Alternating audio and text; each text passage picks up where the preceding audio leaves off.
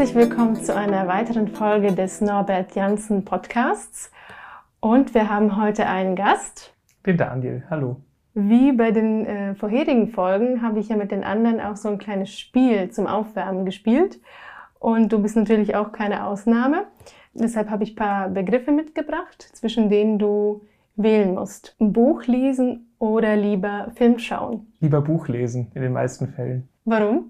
Ja, beim Buchlesen erschafft man die Welt ja gewissermaßen selbst in seinem Kopf und äh, da hat man auch das Tempo ein bisschen in der eigenen Hand und kann sich Einzelheiten ausdenken und in die Szenerie reinträumen. Es geht beim Film ja nicht so gut, da ist ja schon quasi viel mehr da. Die Frage jetzt ist ganz kompliziert. Also schätze ich jetzt mal in deinem Falle Physik oder Musik? Ich bin froh, dass ich mich nicht entscheiden muss. Ähm, manchmal das eine, manchmal das andere, aber im Mittel eigentlich beides. Sehr, sehr, sehr, sehr, sehr, sehr gern. Und vielleicht hat es ja sogar beides miteinander auf eine gewisse Art und Weise zu tun. Ja, hat es schon. Das äh, verblüfft mich auch immer wieder. Dann direkt zur ersten äh, Frage des Interviews. Wie kam es denn dazu, dass du Physik studiert hast? Also war das ein Interesse, das schon seit der Kindheit da war oder kam es erst später? Ja, das Interesse an der Physik war definitiv seit der Kindheit da. Es gibt da so eine Geschichte, die ich immer gerne erzähle, wenn man mich fragt und die auch sich genauso ereignet hat. Ich weiß nicht mehr, wie alt ich war. Ich glaube, entweder fünf oder sechs oder sowas. Und ich hatte so einen kleinen Stabmagneten, mit dem ich immer gespielt habe. Und ich fand es immer ganz faszinierend, weil wenn man zwei Magneten aneinander hielt, gerade mit den ähm, also so, dass sie sich abstoßen, dann konnte man so die Felder erspüren. Das fand ich irgendwie faszinierend, weil man ja nichts dazwischen sehen konnte, was sich da irgendwie ja, die Kraft übermittelt. Und so dieser Stabmagnet war zweifarbig, eine Seite war grün und die andere rot. Und ich dachte dann, okay, wenn ich es irgendwie schaffe, diesen Stabmagneten genau in der Mitte zu zerteilen, dann habe ich sozusagen so einen einzelnen Pol. Und dann habe ich mir einen Hammer genommen aus unserem Werkzeugkasten, habe so lange auf diesen Magneten draufgehauen, bis der in drei Teile zersprungen ist. Und ähm, tatsächlich ging eine Bruchkante fast genau durch diese Farbgrenze und dann habe ich mich schon sehr gefreut, dachte, ich habe jetzt einen einzelnen Pol. Und dann war ich ganz überrascht, dass es wieder ein kleiner Magnet war. Und ich war so unglaublich verwundert darüber. Und ähm, diese Art von Verwunderung, die ähm, ja, ist seitdem bestehen geblieben und ist in eine Art von Neugierde gemündet, die mich schließlich zum Physikstudium geführt hat. Also wie sieht dein Alltag im Physikstudium aus? Ja, ich studiere ja nicht mehr, sondern ich promoviere jetzt in Physik. Da ist der Alltag schon ein bisschen anders. Also früher im Physikstudium, da hatte man ja Vorlesungen und ähm, ich habe viel aus Büchern gelernt. Ich bin tatsächlich nicht so gerne in Vorlesungen gegangen, aber habe jetzt mittlerweile, wie gesagt, promoviere ich und da sieht es, sieht es eigentlich so aus, ich mache ein ja, klassisches Pen and Paper, also ich äh, denke nur nach und rechne Sachen und beweise Sachen und mache eigentlich nichts am Computer. Und Im Grunde sitze ich den ganzen Tag am Schreibtisch, kratze an meinem Kopf und denke nach und rechne manchmal Sachen. Ja, das ist irgendwie wunderschön, weil man, man stellt sich Fragen über die Natur und ähm, kann die dann sehr langsam und Schritt für Schritt ähm, beantworten mit seinem eigenen Geist. Das macht wirklich sehr viel Spaß und ist sehr befriedigend und ist sehr schön. Und in welchem Bereich promovierst du konkret? Theoretische Kosmologie, theoretische Hochenergiephysik in, in, dem, in dem Bereich. Also ich beschäftige mich mit Quantenfeldtheorien in der Nähe von kosmologischen Singularitäten. Das ähm, ist zum Beispiel in der Mitte eines schwarzen Lochs oder im Urknall. Genau. Das klingt extrem spannend. Also ich bin da schon so, oh. ich weiß nur, dass ich früher in der Schulzeit immer sehr fasziniert war zwischen der Bandbreite in der Physik. Fiel es dir auch immer schon leicht, diese physikalischen äh, Begriffe und ähm, diese physikalische Seite zu verstehen oder musstest du dich da auch äh, schon eher rantasten, um das Verständnis dafür zu entwickeln? Es ist nicht leicht. Also ich denke, in der theoretischen Physik und auch in der Mathematik und auch in den Schnittmengen dazwischen wird man quasi die ganze Zeit so mit seiner menschlichen Beschränktheit konfrontiert und das ist auch richtig so. Also was ich gelernt habe, auch in meiner Promotion, wenn irgendwas zu leicht fällt, hat man eigentlich immer nur irgendwas übersehen. Und das ist ähm, ziemlich gefährlich. Also ich finde es eigentlich eher gut, dass sich das auch oft schwer anfühlte. Kannst du von einem konkreten Beispiel erzählen aus deinem Studium oder jetzt aus der Promotion, wo du auch vielleicht an deine Grenzen gestoßen bist, aber doch noch eine Lösung gefunden hast? Also mir fallen zwei Beispiele ein. Im einen Fall habe ich keine Lösung gefunden, dafür ist dieser Fall wesentlich spannender. Und in dem anderen Fall habe ich eine Lösung gefunden, dafür ist das äh, wesentlich weniger spannend. Ich fange mit dem weniger spannenden Fall an. Es beschäftigt sich mit einem Phänomen namens Bose-Einstein-Kondensation. Es hat nichts mit Hochenergiephysik zu tun. Daran habe ich früher mal auch gearbeitet. Das ist quasi einer der einfachsten Phasenübergänge. Ein Phasenübergang ist immer, wenn irgendein physikalischer Stoff ähm, bei einer Veränderung der externen Bedingungen seine qualitativen Eigenschaften verändert. Wenn zum Beispiel Wasser flüssig, von flüssig zu fest wird, verändert es quasi an einem Punkt seine qualitativen Eigenschaften. Und äh, die Bose-Einstein-Kondensation ist gewissermaßen ein besonders simpler Phasenübergang. Und ähm, ich musste da ein bestimmtes Integral ausrechnen. Das Besondere an der Bose-Einstein-Kondensation ist, dass quasi, wenn dieser Phasenübergang passiert, ähm, eine sehr hohe Zahl von Teilchen in diesem Bose-Kondensat in den Grundzustand fallen. Man sagt, der Grundzustand ist makroskopisch besetzt. Jedenfalls äh, musste ich ein bestimmtes Integral ausrechnen und es hat einfach nicht funktioniert. Und ich habe nicht verstanden, wieso. Nachdem ich da ein bisschen drüber nachgedacht hatte, ich denke, es war so ein halber Tag, ähm, ist mir plötzlich klar geworden, dass dieser Fehler mir eigentlich was sagen will. Nämlich, ähm, als ich dann genauer versucht habe zu verstehen, was, was dieser Fehler quasi bedeutet, ist mir aufgefallen, dass dieser Fehler nichts anderes sagt, als dass ich in diesem Integral den Grundzustand von allem anderen trennen muss, separieren muss. Und als ich das gemacht habe und es, dieses Integral quasi in zwei Teilbereiche aufgeteilt habe, hat alles wunderbar funktioniert. Und das ist, finde ich, ein ganz schönes Beispiel, weil ähm, Fehler einem in der, in, der, in der theoretischen Physik, aber auch beim Klavierspiel, wenn wir nachher noch zu dem Thema kommen, ähm, oftmals eine sehr wichtige Informationsquelle dafür sind, was man eigentlich anders machen muss. Und wenn man Fehler ernst nimmt, kann man sehr viel daraus lernen. Du hast ja vorhin angedeutet, ähm, dass auch Musik eine deiner Leidenschaften ist. Wie konkret äh, ist Musik Teil deines Lebens? Ich studiere ja Klavier an der Musikhochschule München im Bachelor und ähm, dementsprechend habe ich das, was mal mein Hobby war, gewissermaßen professionalisiert und einfach zu, zu einem Teil meiner in Anführungsstrichen beruflichen Existenz gemacht. Dementsprechend spielt die Musik in meinem Leben eine sehr große Rolle, weil ich jeden Tag ähm, meine zwei bis vier Stunden Klavier übe und jetzt, wo Corona rum ist, auch endlich wieder Konzerte spiele ab und zu. Das klingt auf jeden Fall so, als ob du im Alltag sehr, sehr beschäftigt bist. Also einerseits natürlich die Physik, die sehr, sehr viel deiner Zeit in Anspruch nimmt und dann natürlich äh, die Musik, das Klavierspiel. Wie bekommst du das hin? Es war so, als ich Physik studiert habe, da habe ich mich oft darüber aufgeregt, dass ich nicht irgendwie länger als ähm, fünf bis sieben Stunden Physik machen kann. Und oft war es so, ich saß in der Bibliothek acht, neun Stunden, aber de facto effizient gearbeitet habe ich nur fünf Stunden.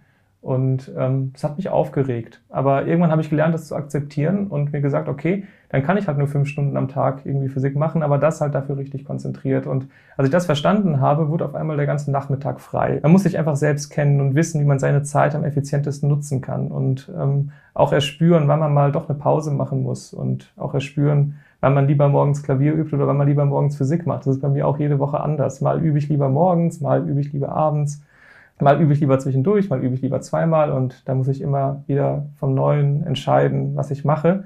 Aber so kann quasi der ganze Tag gefüllt werden. Also eigentlich alles eine Sache der Prioritäten natürlich, dass man sagt, okay, wenn ich heute nicht Klavier spiele, dann mache ich dafür Physik und am nächsten Tag teile ich es mir anders auf, aber ich weiß, jeden Tag habe ich ein bisschen gemacht, egal wie ich es mir aufteile? Also ich muss ziemlich genau wissen, was ich will. Also ich möchte möglichst gut Klavier spielen und ich möchte, möchte so gut wie es geht in der Naturwissenschaft sein und das ist so mein, mein Fernziel. Und ähm, die konkrete Tagesplanung, da höre ich irgendwie mittlerweile viel auf mein Bauchgefühl, was das, das mir quasi sagt, wann ich was machen muss, damit ich sozusagen diesem Ziel näher komme. Und es ist schon so ein bisschen wie ein Sparschwein, dass man jedes, jeden Tag einzahlen muss und mit der Zeit lohnt sich das dann. Und was äh, wären für die Zukunft deine Ziele? Du hast es ja eben auch kurz angedeutet. Natürlich, das, das schönste Ziel wäre und ist es, äh, dass ich meine beiden Leidenschaften verbinden kann. Es ähm, gibt zum Beispiel aktuell ein großes Feld, das sich mit der ähm,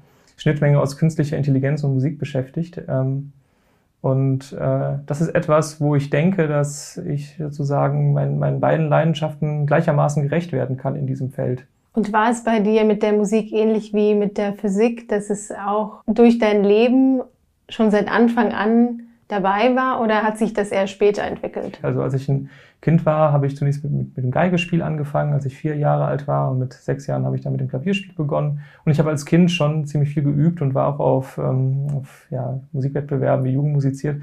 Und dann, als ich ins Jugendalter kam, kippte mein Interesse so ein bisschen in Richtung Naturwissenschaft. Richtig äh, in die Musik wieder eingestiegen bin ich eigentlich mit dem Anfang des Physikstudiums. Und ähm, während des Physikstudiums habe ich dann immer, immer mehr Musik gemacht. Und was denkst du, muss ein guter Physiker oder ein guter Musiker mitbringen an Charaktereigenschaften? Ich denke, das Wichtigste ist irgendwie so eine gewisse Bescheidenheit den Dingen gegenüber. Wenn man sich selbst irgendwie zu sehr in den Mittelpunkt stellt, dann, ähm, dann wird man so ein bisschen blind gegenüber den Dingen, auf die man achten muss, um besser zu werden. Man muss natürlich eine große Freude an der, an der Sache selbst mitbringen. Das denke ich ist auch sehr wichtig. Man sich immer wieder in jedem Moment aufs Neue durch die Dinge motiviert, die man quasi in diesen Tätigkeiten sieht. Was würdest du den jungen Menschen empfehlen, die auch äh, mit dem Gedanken hadern, in Richtung Physik oder in Richtung Musik zu gehen oder sogar wie konkret in deinem Beispiel beides zu verbinden? Äh, dazu kann ich nur sagen, es geht beides äh, und ich bin da auch kein Einzelfall. Genau, und sonst würde ich, ähm, das klingt jetzt vielleicht ein bisschen platt, aber einfach empfehlen, auf die innere Stimme zu hören. Sie wird einem schon sagen, was jetzt gerade wichtiger ist in dem Moment, wo man die Entscheidung treffen muss und dann trifft man die Entscheidung und nichts ist in Stein gemeißelt. Also ähm, wenn man dann noch das eine noch nachschieben möchte oder parallel machen möchte, das ist alles möglich, wenn man das will. Wir haben hier vorhin darüber gesprochen, wie dein Alltag mit der Physik aussieht in der Promotion. Als Pendant dazu, wie sieht denn dein Alltag im Bachelorstudiengang in der Musik aus? Also im Musikstudium ist es so, dass, ähm, also im Instrumentalstudium, ich studiere ja Klavier, ist es so, dass das instrumentale Hauptfach, also in meinem Fall ähm, das Klavier schon den, den größten Stellenwert im Studium hat und alles andere relativ wenig Umfang hat. Also ich hatte natürlich Fächer wie Gehörbildung, Musiktheorie in meinem Studium, aber das, was eigentlich den größten Teil ausmacht, ist das, das Klavier.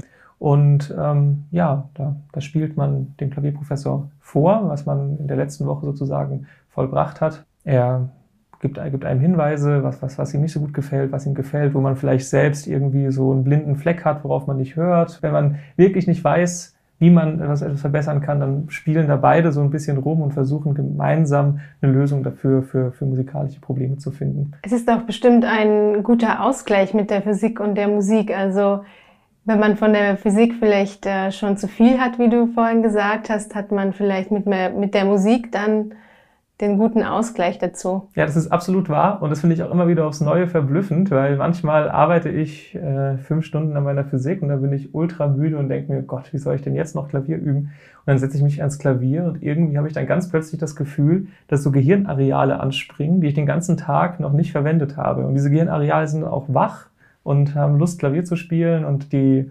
physikalischen Gehirnareale schalten sich dann so ein bisschen in Dämmerschlaf. Also ja, es ist wirklich ein wunderbarer Ausgleich und ähm, hält auch mich irgendwie so ein bisschen lebendig. Ich habe das Gefühl, wenn ich nur Physik mache oder wenn ich sehr viel Physik mache, dass dann so ein bisschen mein, meine Innenwelt verödet. Und da bin ich sehr froh, dass ich auch viel Musik machen kann. Hast du schon mal Klischees gehört dazu, dass du eben Musiker bist und gleichzeitig auch eben Promotion äh, im Bereich Physik machst? Ja, äh, eigentlich immer. Das ist immer so ein bisschen problematisch. Wenn man, wenn man Physikern sagt, dass man, dass man noch Musik studiert, dann denken die immer, man kann nichts. Und wenn man den Musikern erzählt, dass man noch Physik studiert, dann denken die das Gleiche. Deswegen habe ich irgendwann aufgehört, den Leuten zu sagen, in dem einen Fachgebiet, dass ich das andere auch mache, weil mir das eigentlich nur Nachteile gebracht hat bisher. Und wie begegnest du dann äh, Klischees oder so Kommentaren, hey, das kann ja nicht sein, dass du daneben noch Musik studierst oder andersrum? Ja, mittlerweile sage ich einfach doch, kann schon sein. Ähm, ist auch so. Und wie gesagt, ich versuche einfach ähm, den, also wenn ich in der Musik was mache und in der Physik was mache, soweit es geht zu vermeiden, dass in meinen, ähm, dass den, dass den Menschen klar ist, dass ich noch das andere mache. Weil dann ja, also treten sie mir vorurteilsfrei gegenüber und davon profitiere ich dann auch. Also in dem Fall mit der Naturwissenschaft war das noch ein bisschen anstrengender, weil alle staatlich geförderten Promotionsstipendien haben eine Klausel, dass man kein Parallelstudium machen darf. Also konnte ich mich einfach auf kein staatliches Stipendium bewerben für meine Promotion. Ich in der theoretischen Physik habe auch einen großen Vorteil gegenüber anderen anderen, also anderen wissenschaftlichen Gebieten wie Experimentalphysik oder anderen Gebieten, die man im Labor steht, weil ich muss mich an keine Laboröffnungszeiten halten und ich muss mich auch nicht irgendwelche Experimentlaufzeiten halten. Ich habe nur meinen Bleistift und mein Papier und meinen Kopf und einen Computer. Und deswegen bin ich in der Zeitplanung auch viel freier als in anderen Fachgebieten. Und würdest du dir auch wünschen, dass ein Fach oder eine Wissenschaft wie die Physik auch mehr in den Vordergrund rutschen würde im Alltag der Menschen oder in das Bewusstsein der Menschen? Ich habe schon das Gefühl, dass wissenschaftliche Erfolge ähm, sehr präsent sind im Bewusstsein der Menschen, aber es nicht wirklich präsent ist, wie man, wie man dazu kommt und wie das funktioniert und daraus auch eine gewisse mangelnde Wertschätzung der Wissenschaft gegenüber resultiert. Vielen Dank, Daniel, für den sehr tollen Einblick in dein Studium und natürlich auch in deine Promotion. Vielen herzlichen Dank, dass du heute unser Gast warst. Gerne, vielen Dank auch. Auch ich habe mich sehr über das Gespräch gefreut und auch danke der Norbert Jansen Stiftung, wie ich finde, wirklich ein ganz wunderbares Stipendienwerk. Dankeschön.